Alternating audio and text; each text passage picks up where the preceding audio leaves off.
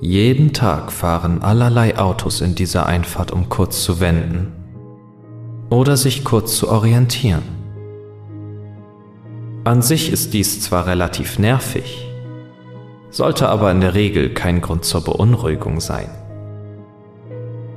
Doch was, wenn sich eines Tages alles ändert?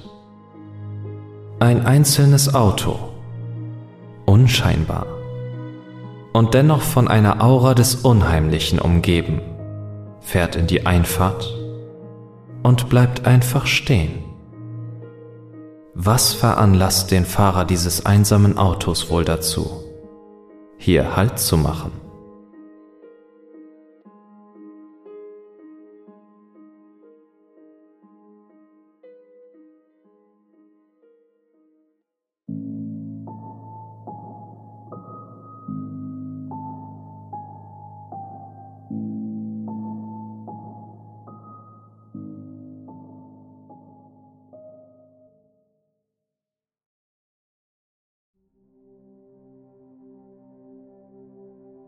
Es passiert die ganze Zeit.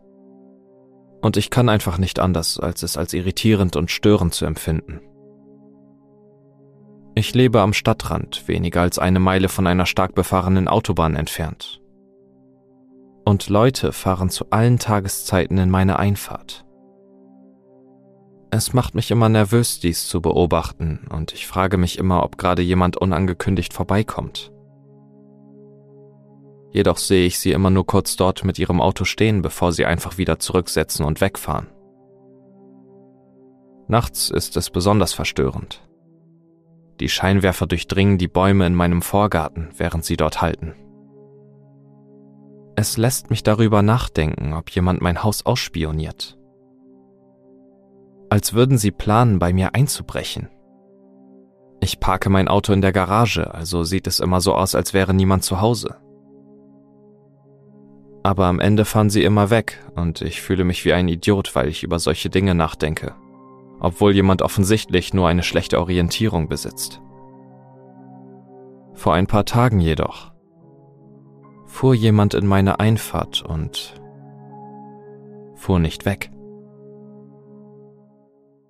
Ich stand da und beobachtete das Auto vom Fenster meines Wohnzimmers aus, lugte durch die Jalousien.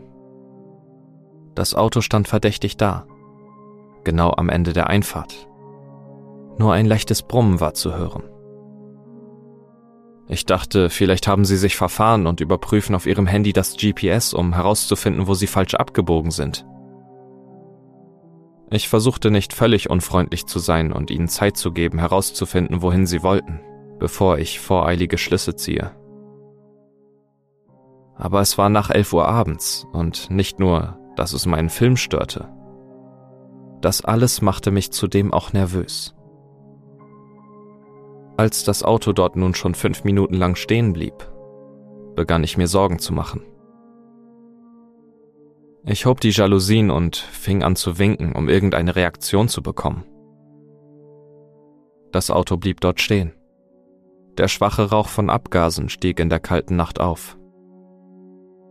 Niemand schaltete die Innenbeleuchtung ein. Niemand stieg aus. Nichts.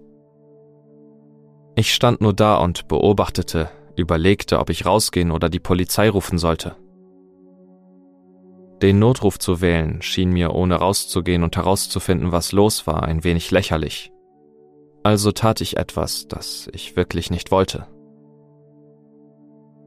Ich ging nachsehen, warum sie dort standen. Ich zog meine Schuhe an und warf mir eine Jacke über. Ich nahm mein Telefon mit für Licht oder für den Fall, dass ich ihnen helfen musste, einen Abschleppwagen zu rufen oder so etwas. Ich dachte, das Beste wäre vielleicht, dass sie einen Platten hatten. Ihr Telefon hatte keinen Akku mehr und sie trauten sich nicht an die Tür zu klopfen. Wie gesagt, es war nach elf Uhr und an jemandes Tür zu klopfen könnte genauso zwielichtig sein, wie sie dort in meiner Einfahrt sitzen zu sehen. Entgegen meines gesunden Urteilsvermögens ging ich raus. Ich konnte den Motor in der Ferne hören, zusammen mit einem Chor von Grillen, die in der Nacht zirpten. Es dauerte ein paar Sekunden, bis ich den Mut hatte, dorthin zu gehen. Die Einfahrt ist ziemlich lang und es war wirklich dunkel, Alles fühlt sich in der Nacht gruseliger an, besonders ohne direkte Nachbarn. Ich schluckte schwer und fing an loszugehen, hielt die Augen auf das Auto gerichtet, während ich hinüberging. Ich schaltete die Taschenlampenfunktion meines Telefons ein und versuchte auf dem Weg ein gleichmäßiges Tempo zu halten. Der Kies knirschte unter meinen Füßen und meine Handflächen begannen zu schwitzen. Vielleicht waren sie betrunken und sind eingeschlafen.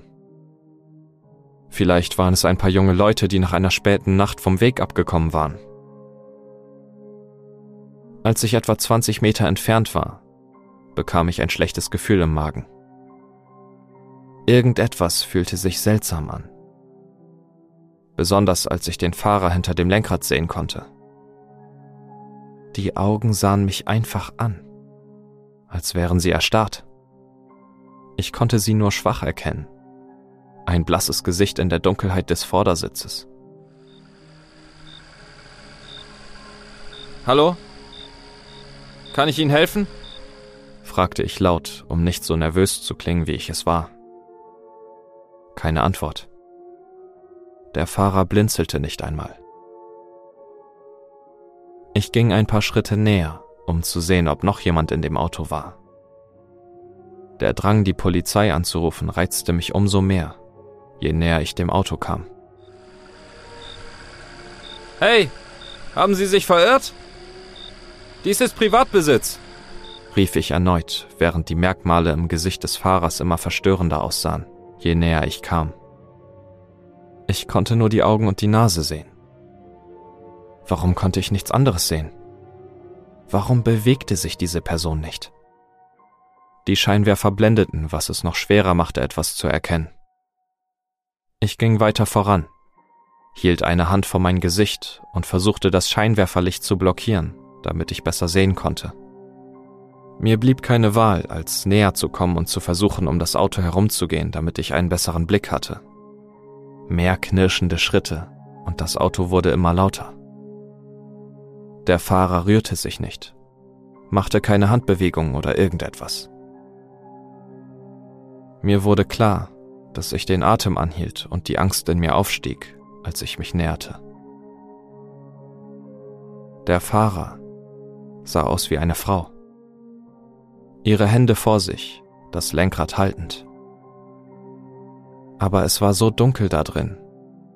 Ich konnte ihre Hände nicht sehen. Nur den unbeweglichen Blick. Ein starkes Gefühl des Unbehagens strahlte von dem unheimlichen Auto aus, und mein Körper flehte darum, mich umzudrehen und zurück zum Haus zu laufen. Etwas stimmte nicht. Ganz und gar nicht. Ich ging um die Vorderseite des Fahrzeugs herum zur Fahrerseite und hielt meine Taschenlampe hoch, um sie besser zu sehen. Sie drehte sich nicht zu mir um. Sie tat nichts. Meine Augen verschärften langsam, was nun vor mir lag.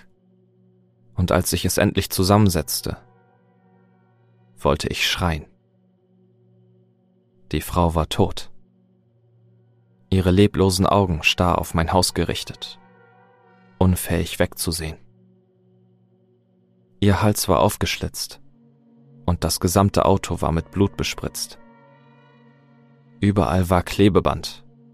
Es war um ihre Stirn gewickelt, um sie an Ort und Stelle zu halten. Ein Streifen über ihrem Mund, damit sie nicht sprechen konnte. Und mehrere straffe Bindungen um ihre Handgelenke, um sie am Lenkrad zu halten. Ihre Hände waren abgetrennt. Ich rief die Polizei an und durchsuchte hektisch alles, während die Welt schien, als würde sie auf mich einstürzen. Ein Beamter hob sofort ab, und durch meinen erschrockenen Verstand nahm ich nur unterbewusst die Szene auf, während ich erklärte, was passiert war. Es war niemand auf der Rückbank, und es gab keine Anzeichen dafür, dass jemand weggegangen war. Ich begann mehr in Panik zu geraten, schaute in die Bäume und zurück zum Haus. Ich erwartete jemanden zu sehen. Aber da war niemand sonst. Niemand außer mir und der so schrecklich zugerichteten Frau. Der Beamte wies mich an, zurück ins Haus zu gehen und die Türen zu verriegeln, bis Hilfe eintraf. Ich sprintete zur Haustür. Das Geräusch meiner eigenen Schritte verfolgte mich, als ich zurück zur Veranda lief. Einmal drin, knallte ich die Tür zu und schloss sie ab, zuckte bei jedem Geräusch zusammen, während die Stimme am anderen Ende der Leitung versuchte, mich ruhig zu halten.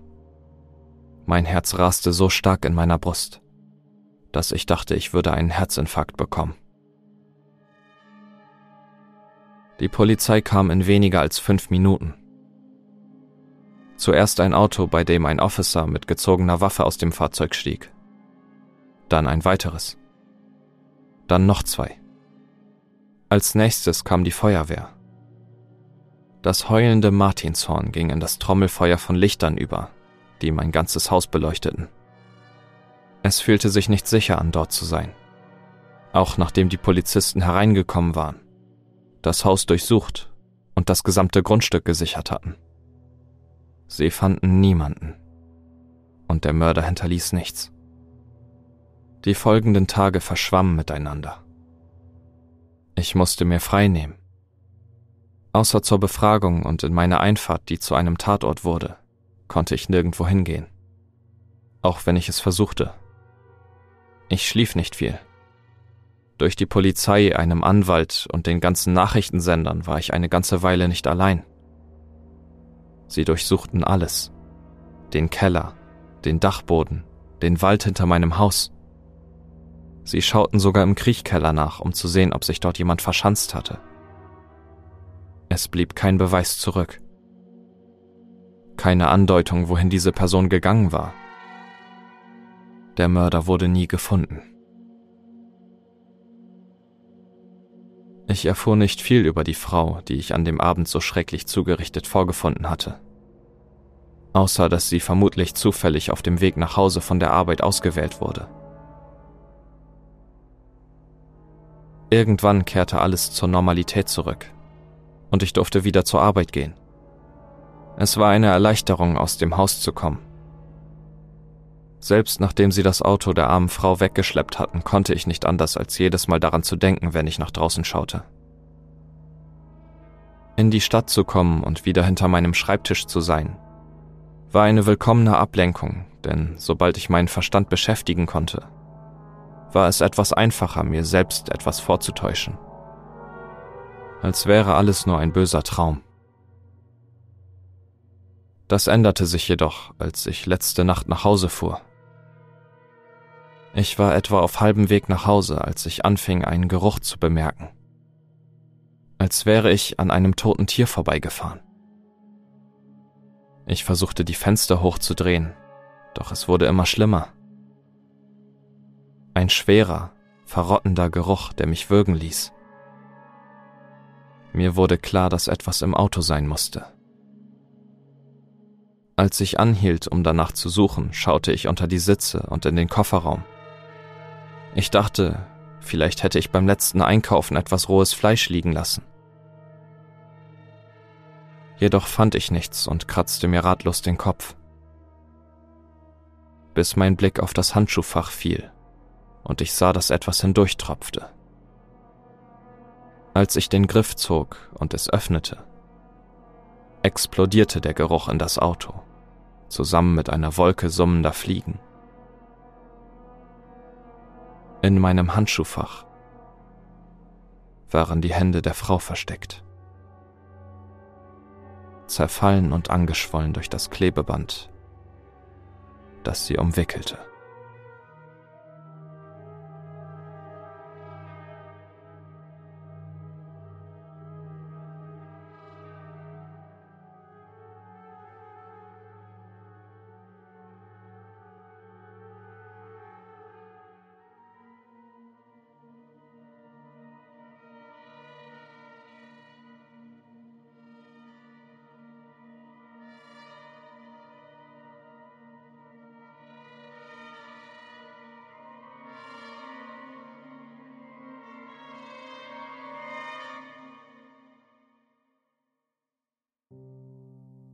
Hat dir diese Geschichte gefallen?